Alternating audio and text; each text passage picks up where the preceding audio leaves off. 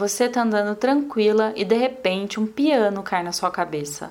Ou como cantam os Smiths, a double-decker bus crashes into us. A sensação de ter a vida ressignificada em poucos segundos acontece em diferentes takes. Tem as descobertas da infância, adolescência, vida adulta. Isso se dá tendo as artes como instrumento. O filme, a música, a teoria filosófica, os livros que encontramos e nos modificam, ou até mesmo uma frase perdida numa entrevista. Nada foi como antes depois desses encontros. E essa conversa da agenda é um pouco sobre isso sobre militância, sobre se posicionar frente à vida confiante na sua trajetória e nos valores que cada uma de nós carrega. Falamos aqui sobre troca. Troca que dá aquela sensação de double decker bus crashes into us. Quem troca comigo nesse primeiro bloco é a Letícia Santinon, Marina Baião, Marina Pereira e Gabriela Brown. Uma das grandes mudanças que impactou de vez o meu cotidiano e relações foi o vegetarianismo. A música também, mas o rock foi um despertar individual, íntimo. Já o vegetarianismo me abriu para as relações além pessoas.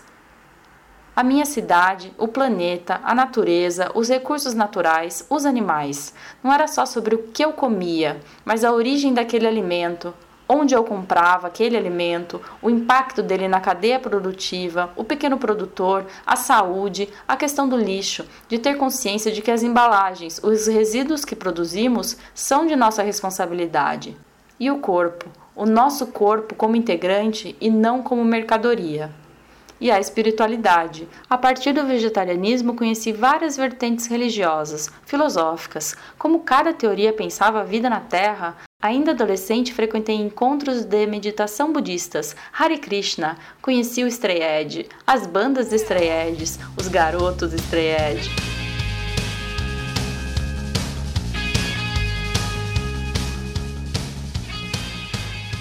Mas o que pensava Buda, o que pensava o cristianismo, o ateísmo, o paganismo, o Deus, a deusa?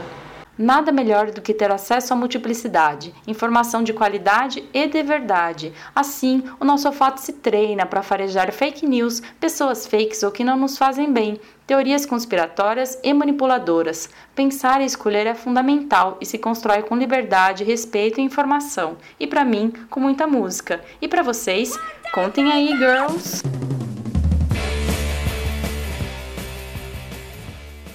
Oi, Marcinha. Oi, gente. Espero que estejam todos bem. Hoje eu estou gravando o podcast no dia 29 de março. Faz um ano que a Inevarda morreu, essa cineasta incrível que deixou tantas obras, que, bom, quem me conhece um pouco sabe o quanto eu gosto dessa cineasta, o quanto os filmes dela me impactaram. E eu tô aqui nesse podcast especial, né, nessa edição especial do podcast, para a gente falar de tantas inspirações, para falar da Varda, nesse um ano de aniversário de morte dela, e para falar de um filme que eu gosto muito, é um filme realmente muito bem feito, chama Uma Canta, Outra Não.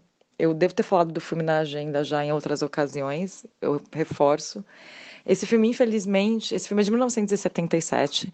Infelizmente, ele não está disponível em nenhuma plataforma de streaming atualmente. Uma pena.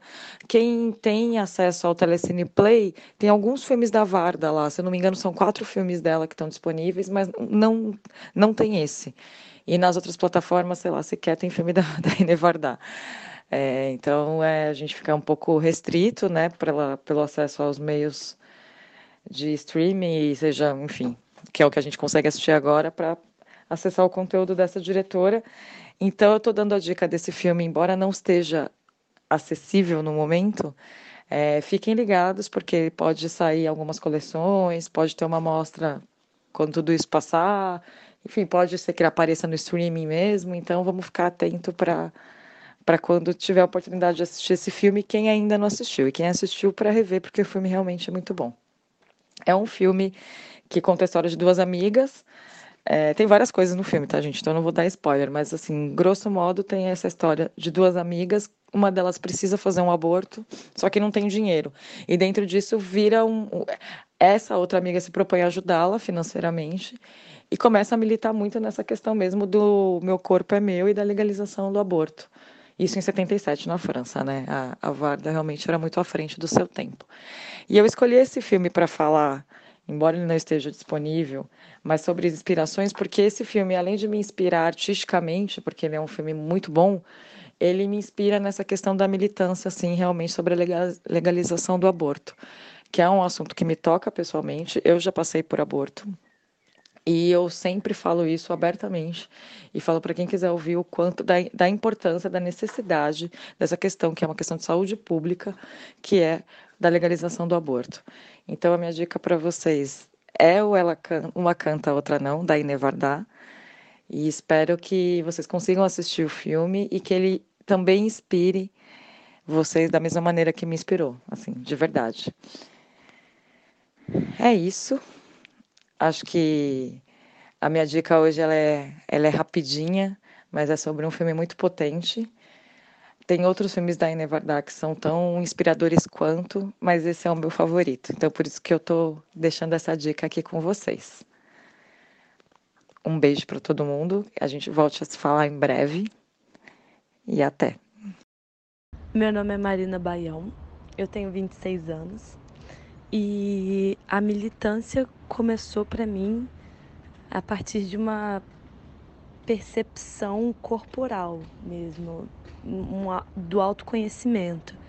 É, quando a ficha caiu para mim de que o meu corpo, o corpo das mulheres que eu sempre convivi, é, não eram nossos, né, de fato. É, então quando eu realmente percebi essa é, é, essa quando apontavam o dedo, quando a gente não tinha autonomia do da sexualidade, do vestir, do fazer, do da aparência em si. Então foi quando eu comecei a querer entender mais a, a, a, essa falta de liberdade.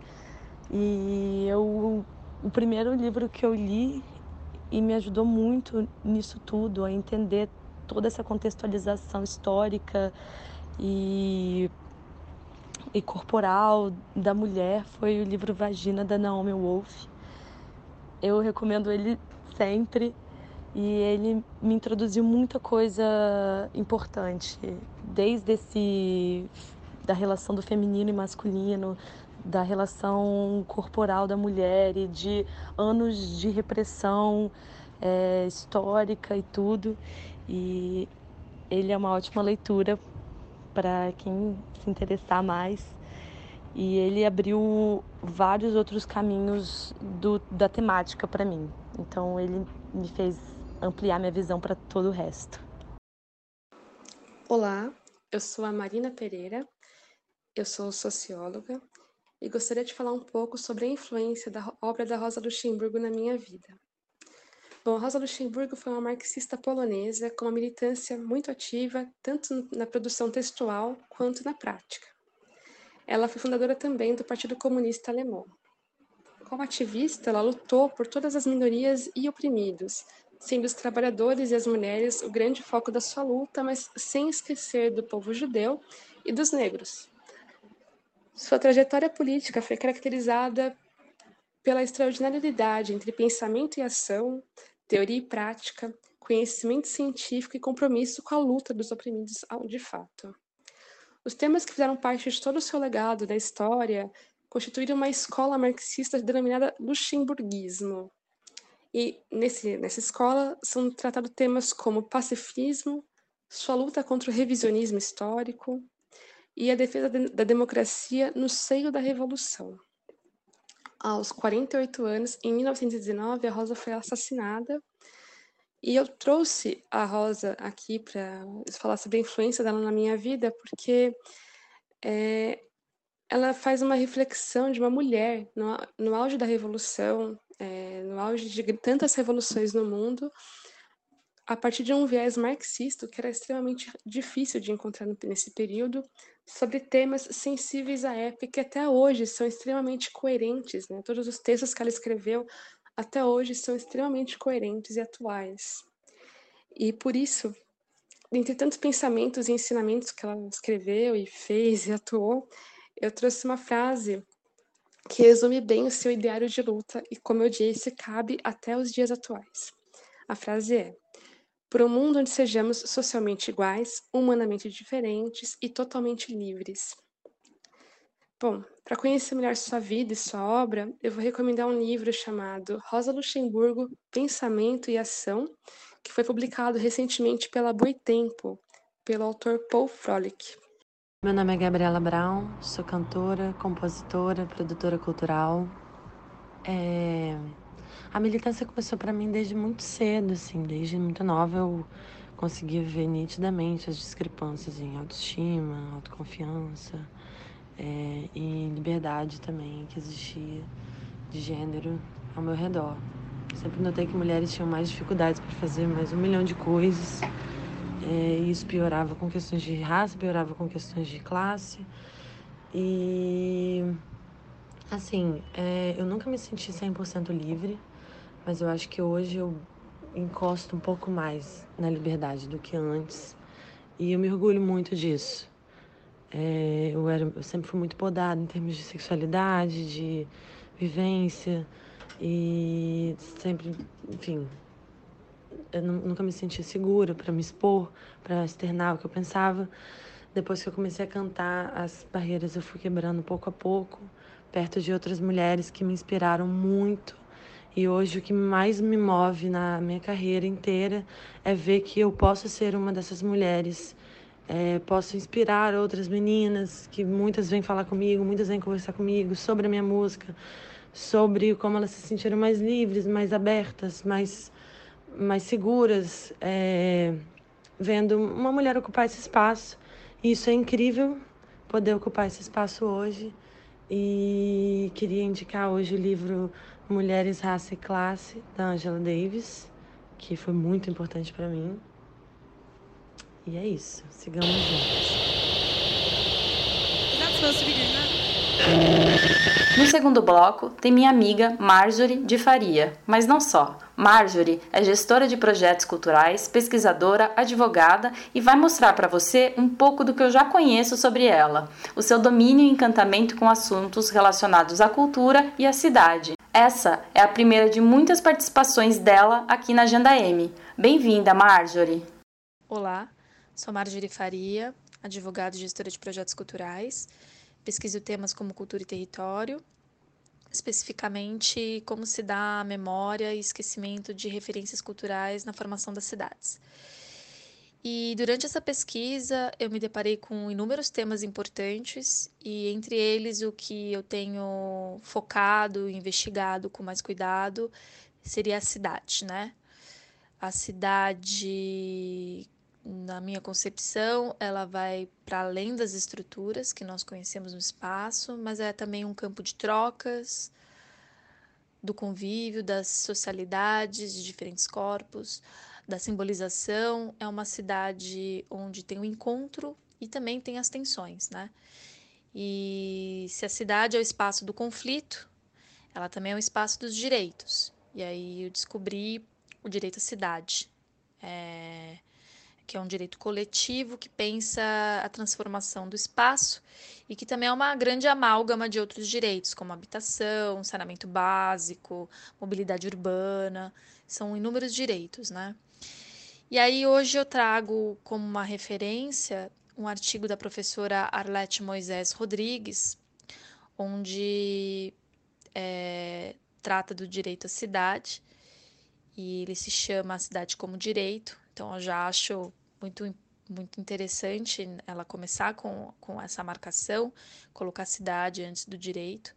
Pessoalmente, eu gosto bastante porque valoriza o espaço.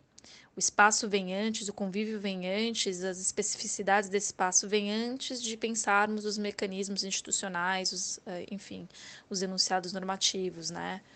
Então, achei bastante interessante o início dessa da, da reflexão que ela faz.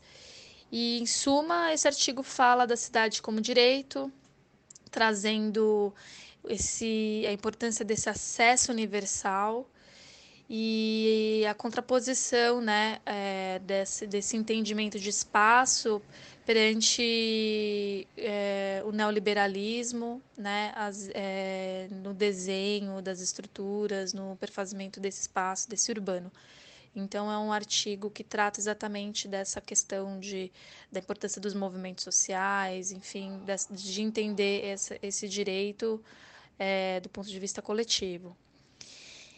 E, enfim, falando hoje sobre a importância desses direitos, a importância de discuti-los e debatê-los, né? Se a gente falar de cidade, a gente tem que falar de política, né? Os gregos já traziam essa ideia de polis, né? Que aí vem a ideia da política. Então é bastante importante que esse debate é, seja levado é, de maneira eficiente do ponto de vista da, dos movimentos sociais, é, das pessoas que transitam o espaço, que são, somos todos, né? É, transeuntes desse espaço urbano, e também daqueles que se deparam com os desafios de criar esses mecanismos institucionais, né? De desenhos de, desses direitos, dessas igualdades, das políticas públicas. Então, acho que é um debate bastante rico sobre a cidade e os direitos inerentes a ela.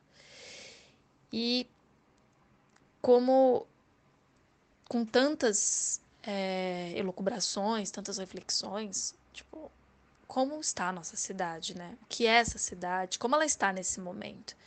E aí eu sou obrigada a fazer uma pausa. Uma pausa porque nós estamos vivendo esse momento histórico é, de uma mudança drástica de convívios né, nos espaços, que é esse fenômeno biológico, se é que eu posso chamar dessa maneira, que é o Covid-19. Então, é, me, me, me falta me falta é, até o início das reflexões para entender esse momento histórico que nós estamos vivendo, esse momento entre que, que se depara com, com a política desses corpos que transitam a cidade, dessa política de convívio, né? E aí, quando eu paro para pensar sobre isso dentro do meu privilégio, no arauto do meu privilégio, né, do, do afastamento social, eu abro a minha janela e vejo essa cidade esvaziada, essa cidade mais estrutural e menos de convívio. E é interessante que ela ainda assim ela é palco de tensões, mesmo dentro desses desafios de, de desse ato político importante que é abster-se de estar no espaço de convívio, no espaço público, que é um ato que guarda estreita relação com o direito à vida, não só do ponto de vista enquanto princípio, enquanto valor, mas também um direito resguardado do ponto de vista institucional, né? é um direito consagrado pela Constituição Federal, é o, é o direito fundamental primeiro. E aí, com tantas reflexões, eu venho compartilhar do ponto de vista do direito à cidade algumas questões com vocês. É, que o que, que essa cidade esvaziada traz como reflexão, né? Então, algumas como abster-se do convívio ao espaço público é uma forma de assegurar o direito à vida. É, a cidade esvaziada está isenta de tensões? Então, eu vejo, por exemplo, uma carreata se posicionando politicamente a favor de atos de um líder republicano irresponsável, e aí, da mesma, do mesmo modo, é, das tensões, uma resposta de moradores é, se debatendo nas janelas, né, é, contra tal posicionamento, e no fundo, motoboys trabalhando normalmente uma zona de risco, desassistidos, é, trabalhando no meio dessas tensões todas em espaços privados, né? O carro, a casa. É, outras questões, é, o Covid-19 não faz distinção de corpos, todos são iguais perante o vírus, mas não são todos iguais perante a lei. Então, assim, todos têm acesso a serviço de saúde de qualidade, todos os bairros têm hospitais que atendem essa demanda. De que modo isso é bem claro se perfaz no desenho do espaço público isso guarda relação com o direito à cidade?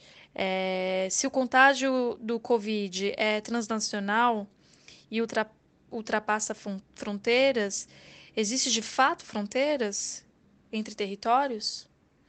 Esse contágio nos diz que não, que de fato é, os corpos que transitam, os corpos que convivem, estão acima das fronteiras institucionais que a gente pensa existir. É uma reflexão. É, se não existe distância para o vírus, não deveria ter a distância para o acesso a direitos. O sistema de saúde adequado no IAPOC interessa ao Chuí?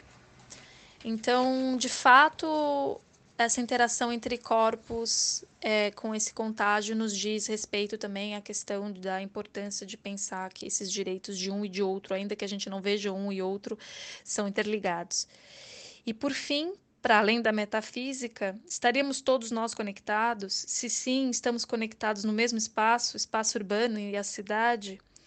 Porque parece que os desafios no combate ao vírus passam pelo direito à cidade, né? É, todo, é, o acesso à água, o acesso à moradia digna, acesso a saneamento, acesso a serviço público de saúde, são todos que se relacionam a esses corpos.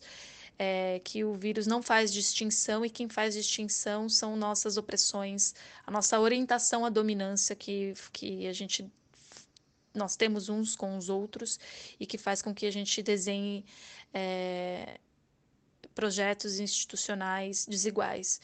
Então, assim, eu não tenho respostas para essas questões, mas acho que de certa maneira elas entrelaçam com esse tema que é pensar essa cidade, pensar esses corpos que se transitam e essas desigualdades. Obrigada. That's supposed to be doing that. E nesse terceiro bloco tem uma novidade. O Instagram da Agenda M tem muita notícia. Eu tento resumir no dia o que vejo de mais importante sobre as mulheres, além da cena cultural. Como se respondesse às perguntas: o que elas estão o que elas estão dizendo? O que elas estão fazendo? Trouxe essa ideia para o podcast e compartilho com vocês notícias que mexeram comigo nesses dias. Tem um pouco de tudo. Foi lançado no mês de março o relatório da ONU Mulheres, Gênero e Covid-19 na América Latina e no Caribe. Os tópicos são muito importantes e valem a leitura. Alguns deles eu cito aqui para vocês. As mulheres são essenciais na luta contra a pandemia, socorristas, profissionais de saúde, voluntárias da, comun da comunidade e prestadora de cuidados, além de serem des desproporcionalmente afetadas pela crise. É importante garantir o acesso a serviços e cuidados de saúde sexual e reprodutiva, Dados de pandemias anteriores indicam que os esforços de contenção desviam recursos dos serviços de saúde da rotina, exacerbando a falta de acesso aos serviços, incluindo cuidados de saúde pré e pós-natal e contraceptivos. Os empregos e os serviços de assistência afetam as trabalhadoras em geral, em particular as trabalhadoras informais e domésticas. A capacidade das mulheres de garantir seus meios de subsistência é altamente afetada pela pandemia. A experiência demonstrou que as quarentenas reduzem consideravelmente as atividades econômicas e de subsistência e afetam setores altamente geradores de emprego para as mulheres, por isso, promover estratégias específicas para empoderamento e recuperação econômica das mulheres, considerando programas de transferência de renda para mitigar o impacto da pandemia e suas medidas, na, e suas medidas de contenção, incluindo apoio para que elas se recuperem e desenvolvam resiliência para crises futuras, e também adotar medidas que permitam garantir o acesso das mulheres, migrantes e refugiadas aos serviços de saúde, emprego, alimentação e informação, mitigar os riscos de proteção com atenção especial à violência e ao tráfico de mulheres e meninas, que promovam a coesão social. Bem, é um documento precioso e eu vou deixar na descrição do podcast o link para vocês acessarem e, por favor, compartilharem. É fundamental a nossa ação individual para combater as informações falsas que circulam por aí. Perante fake news e distorção de fatos, nada como informação confiável da imprensa e órgãos oficiais. Uma iniciativa que eu achei bem legal foi uma campanha chamada Barbie Rojo, ou Máscara Vermelha, que foi lançada no começo de abril pelo Ministério das Mulheres, Gênero e Diversidade da Nação e a Confederação Farmacêutica da Argentina. Como funciona? As pessoas que estão em situação de violência por motivo de gênero podem chegar na farmácia mais perto do seu bairro e falar que quer uma máscara vermelha. O atendente ou atendente vai saber na hora que se trata de um caso de violência e colocará, e colocará essa pessoa em contato com o 144, que é uma linha destinada a ajudar a auxiliar esse tipo de solicitação. Ainda na, nessa seara das recomendações, eu vou com dois textos que foram publicados no domingo, dia 5 de abril de 2020, no caderno Ilustríssima da Folha de São Paulo. Um é da Marina Silva, onde ela lembra a epidemia de sarampo e malária que matou seus familiares no Acre durante sua adolescência e, con e condena governantes que investem no caos e se contrapõem ao isolamento social, medida para salvar vidas na atual pandemia. O outro texto, que é da Folha de São Paulo, também do dia 5 de abril de 2020, do caderno Ilustríssima, é da Ângela Alonso, que é professora de Sociologia da USP e pesquisadora sênior do Centro Brasileiro de Análise e Planejamento. O texto dela é sobre economia, mas também não fecha os olhos para a questão social. E o título é Nenhum governo pode se dar ao luxo de ser liberal na pandemia de coronavírus. Estado precisa de recursos, é hora de grandes empresas e igrejas devolverem concessões à administração pública. Um, um dos, dos pontos interessantes do texto que vale para a gente pensar é o trecho no qual ela sinaliza que as atitudes do atual presidente tornam mais nítida a distinção entre governo e Estado. O que está funcionando não é o governo, é o Estado brasileiro, sua burocracia e o conjunto de regras e políticas públicas construídas desde a Constituição de 1988, que fizeram do sistema de saúde brasileiro uma referência internacional.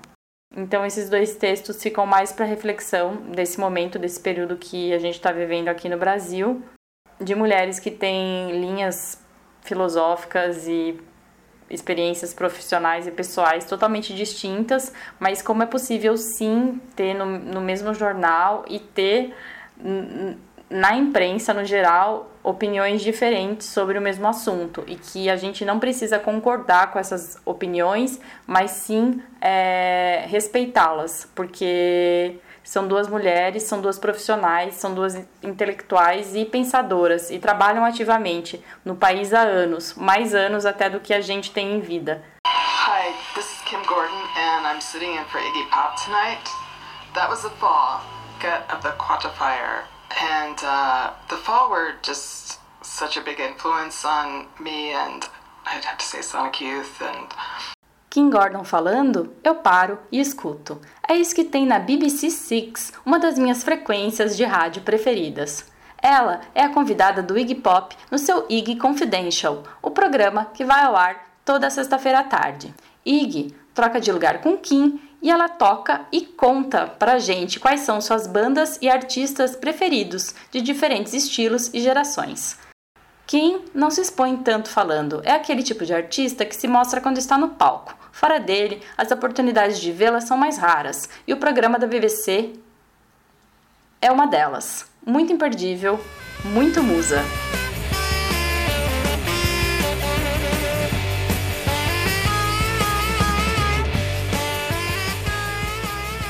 Obrigada a você que apoia a Agenda M, esse projeto independente que tem a produção cultural feita por mulheres na cidade de São Paulo como tema. Nesse tempo de isolamento social, as atividades culturais estão suspensas, mas sigamos juntas no Instagram, arroba SigaAgendaM e aqui no podcast. Eu sou Márcia Cabatício, jornalista responsável por esse podcast, do roteiro à edição. Beijos e fiquem bem, sempre com bons sons.